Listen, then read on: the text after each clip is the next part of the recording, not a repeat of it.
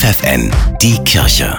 Regional. Mit Steffi Behnke für die Region Göttingen. Das Freiwilligenzentrum der Caritas und die Engagementförderung im Landkreis Göttingen wollen Ehrenamtliche zu Formularlotsen schulen, damit die dann Menschen dabei helfen, einen Wohngeldantrag richtig auszufüllen, sagt Maria Weiß von der Caritas. Durch das neue Wohngeldgesetz haben mehr Menschen einen Anspruch auf Wohngeld und dementsprechend ist sicher auch die Nachfrage nach den Anträgen höher und mehr Menschen werden die stellen. Die Online-Schulung zum neuen Wohngeld Plus findet am 23. Februar von 18 bis 19.30 Uhr statt. Die Ehrenamtlichen lernen dort alle Hindernisse zu bewältigen, die Anträge so mit sich bringen, sagt Beate Böcker vom Landkreis. Es fällt halt einfach manchmal schwer, sag ich mal, diese Sprache zu verstehen. Und manchmal ist auch die Frage, ja, was muss ich eigentlich alles für Anlagen dazu machen? Wo, was meinen die damit? Ne? Und da wollen wir einfach ein Stück weit über die Schwelle helfen. Mehr Infos findet ihr im Netz, engagiert im Landkreis Göttingen.de.